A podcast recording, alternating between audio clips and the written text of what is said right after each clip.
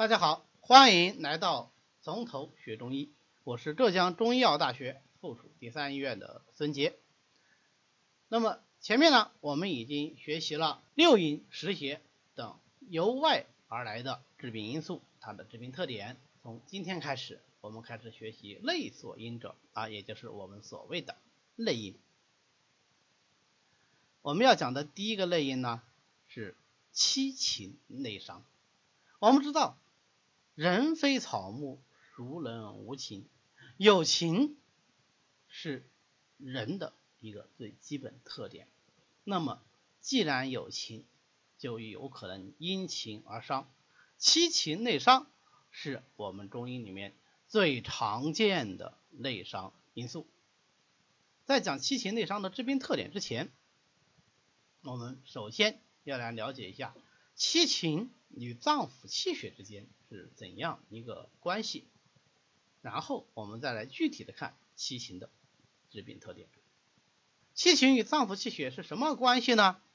由脏腑气血来说，是由脏腑气血而生的七情啊。所以你看《内经》里有条文说啊，血气以和，营卫以通。血气、营卫都还是指的脏腑气血，对吧？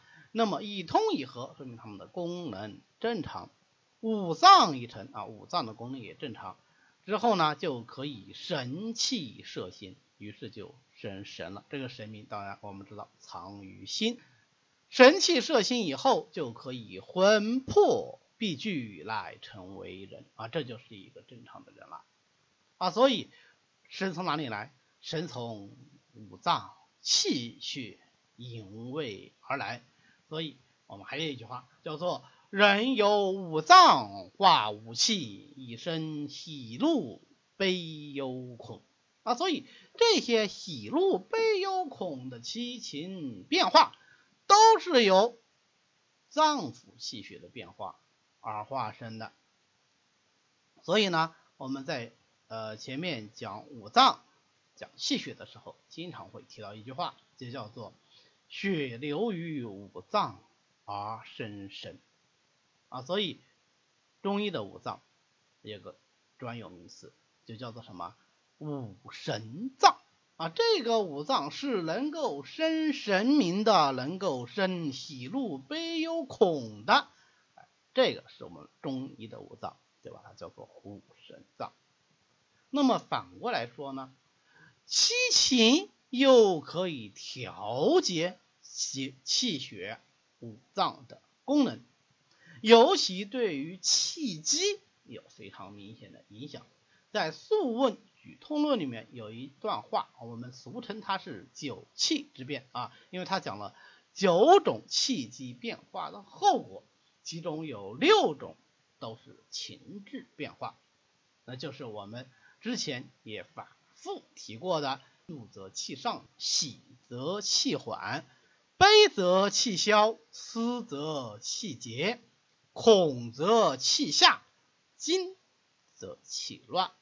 那为什么有了这七情的变化，就会出现这样一些相应的气机改变呢？这个我们前面在讲脏腑的时候也提过，是。由这些情志变化本身的气机特点导致的。你比如说恐，那么惊恐的时候，它的气机就是往下的；怒，那么愤怒的时候，它的气机特点什么？就是往上的。所以，我们岳武穆岳元帅写《满江红》开篇第一句：“怒发冲冠。”平难处，为什么是怒发冲冠呢？就是生气了以后，气机上行，一直冲到头顶，仿佛连头发都要立起来了，仿佛连这个头上戴的冠都要被它冲开了，这叫什么？怒发冲冠，这不就是气怒则气上这个概念吗？对吧？那么七情。皆如是啊，都有这样一个规律，它就通过这样一个变化来调节脏腑气血的功能，所以脏腑气血与七情之间是相互影响的。那么在病理情况下，是不是脏腑气血的功能变化与七情的变化也会相互影响啊？那么过急的、过度的气情变化，是不是就可能会影响到脏腑气血？而脏腑气血的紊乱，就反过来也会影响人的气情特征。啊，你比方说像张飞这样的猛将壮汉，他一定是什么呀？气血旺盛的。那当然有人考证说，历史上的张飞并不是《三国演义》里塑造的张飞那么一个形象。好，那我们只是举个例子，假设是《三国演义》里的张飞，那他一定是气血旺盛的。那这样的一个人，他会不会去感阴悲秋？就不会，就不会是像小姑娘一样，一天到晚会哭哭啼啼，对吧？但是像林黛玉这样的气血本弱、娇娇怯怯的小姑娘，她就一定是容易情绪有变化，容易开心，也容易生气。但是总的来说，倾向于阴性的情绪，容易悲伤，容易胆怯，容易惊恐啊，等等等等。那么这个就是气血对七情的。影响好，那么明白了这一点之后，我们再来看七情是怎样治病的，或者说七情的治病特点是什么？总的来说，七情引起的疾病主要分为三大特点。第一个特点，伤其本脏啊，就是我们前面讲的伤其脏腑气血。那为什么说叫伤其本脏呢？那我们知道七情分别与五脏相对应，那么某一种情志的太过或者是过度啊，包括时间过久或者是程度过急，都会损伤与之相对应的那一脏。比方说怒，怒为肝志，怒就伤肝；喜，喜为心志，那么喜。就伤心，所以我们经常讲大喜就伤心。那有人说大喜那开心呢？怎么会是伤心？伤心是难过的意思啊。这里的伤心可不是难过的意思，是指是会伤到心的阴阳气血。呃，典型的例子，我们每次给学生讲课都举这个例子：范进中，大喜过望，伤其心神，后来他怎么样？疯了，对吧？这就是。过喜伤心这样的案例还有很多啊，我们在临床上，在日常生活中也经常都会有看到。比方说有一个俗语叫“男笑三痴，女笑三呆”，你笑多了，他就怎么样？他的神明就不能集中啊，注意力就不集中，嗯，他就很难去专注到某件事情，把这个事做好啊，这也是喜伤心，对吧？思则伤脾，因为思为脾之志；悲则伤肺。悲为肺志，恐为肾之，所以恐则伤肾。哎呀，这个例子就更多了，对吧？我们经常讲吓到屁滚尿流，屁滚尿流什么意思啊？就是二便失禁，前后二阴的病变，肾主二阴呐，所以恐伤肾就会出现这样的症状啊。那么我们在临床上，我们当然不会写个症状说啊屁滚尿流，就表现为二便的异常，甚至是失禁。好，那么七情。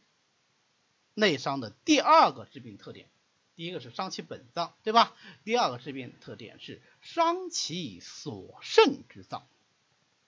前面怒为肝志，怒伤肝，这叫伤其本脏；伤其所肾之脏，是指伤其五行相克的那一脏。比方说，怒为肝志，肝属木，木肾土，脾为土，所以怒能够伤脾。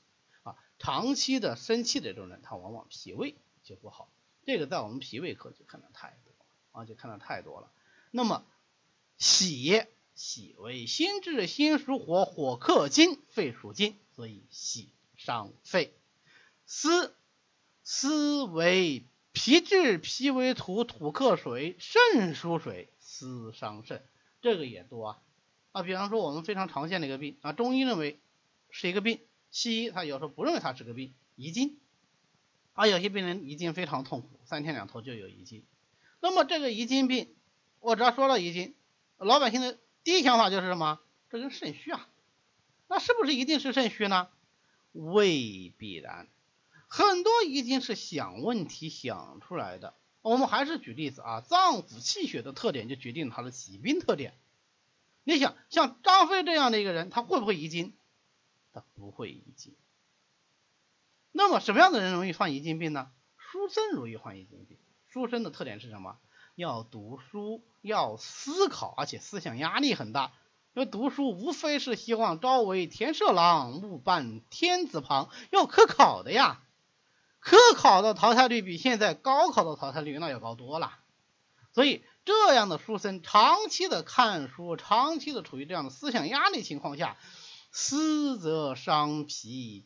脾为土，土肾水，最后伤肾，最后引起什么？最后引起遗精。在过去的古案里面，那记载的是非常的多。那你说为什么现代人不记载呢？因为现在的认识论方法论变了嘛，现在人不这么认为了嘛，对吧？但是我们现代中医也往往认为过度的思虑会引起遗精，那是从哪个角度呢？从新的角度去理论的。有没有效果呢？有效果啊！你用养心汤、用归脾汤都可能有效果，但不见得总是有效果。那这个时候我们要考好，考虑到说有思伤肾的这个可能性，对吧？好，悲为金质，对吧？金克木，肝属木，所以悲可以伤肝。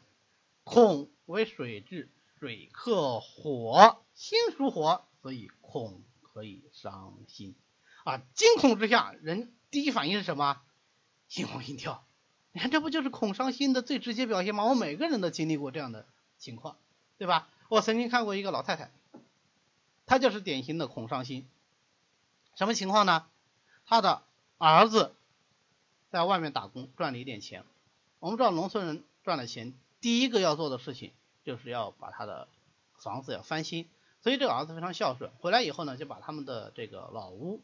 到上面去换瓦，那么换瓦的过程中呢，呃，当然老太太是非常开心的啊，在里面跟跟媳妇、跟孙子在那聊天。这个时候忽然听到一声巨响，好像什么东西掉下来了。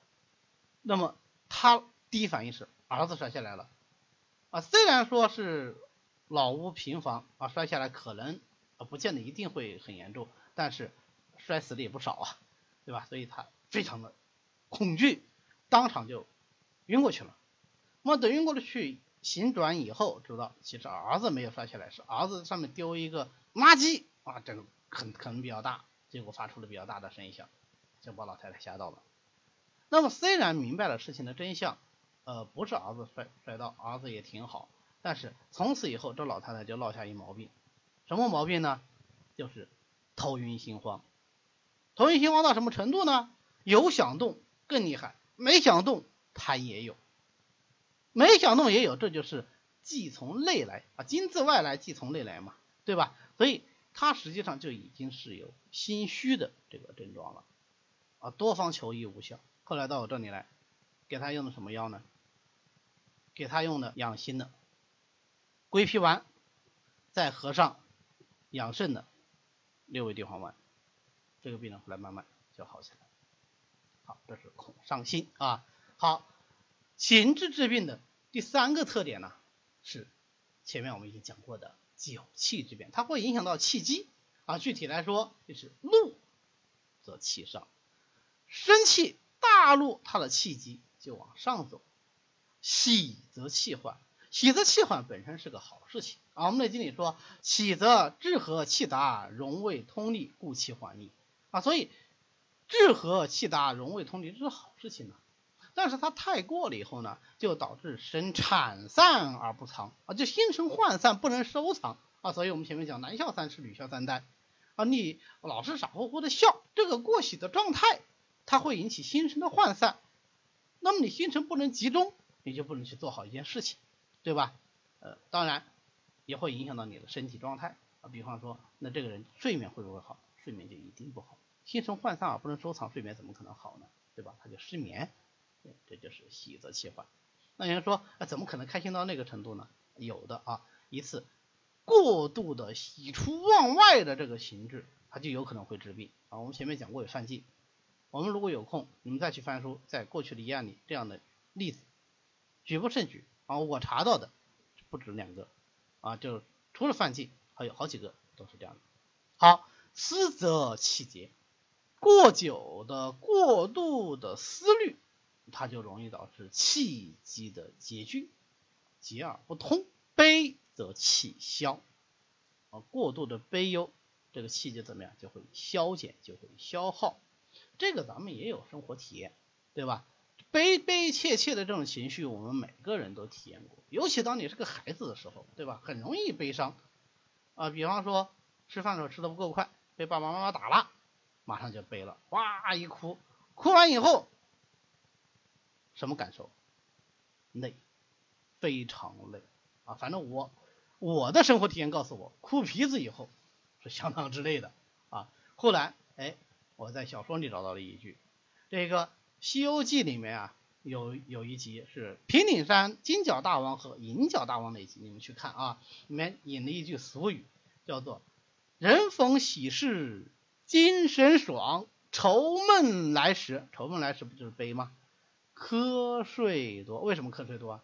气消累了，对吧？好，最后恐则气下，这个我们前面也讲过了啊，这就是。九气之变里面，我们特别抽提出来的这个不治。那么你看，哎，我们前面讲有六个，这里只有五个，少一个什么？少一个金。金则气乱啊。如果是猝然受到惊吓，那么气机就怎么样？就逆乱啊。用形象的比如，就像没头苍蝇一样啊，到处跑啊，可以气闭，可以气脱，可以气立，可以气现啊，气瞎跑，气乱，然后可以同时出现，这是金的气乱。好，这些个呢？就是七情的治病特点。如果各位对我们的讲课感兴趣，也欢迎您在喜马拉雅上直接订阅《从头学中医》啊，并且将您的意见发表到音频下方的评论里，这样您就可以随时和我们沟通，让我们一起从头学中医。谢谢大家。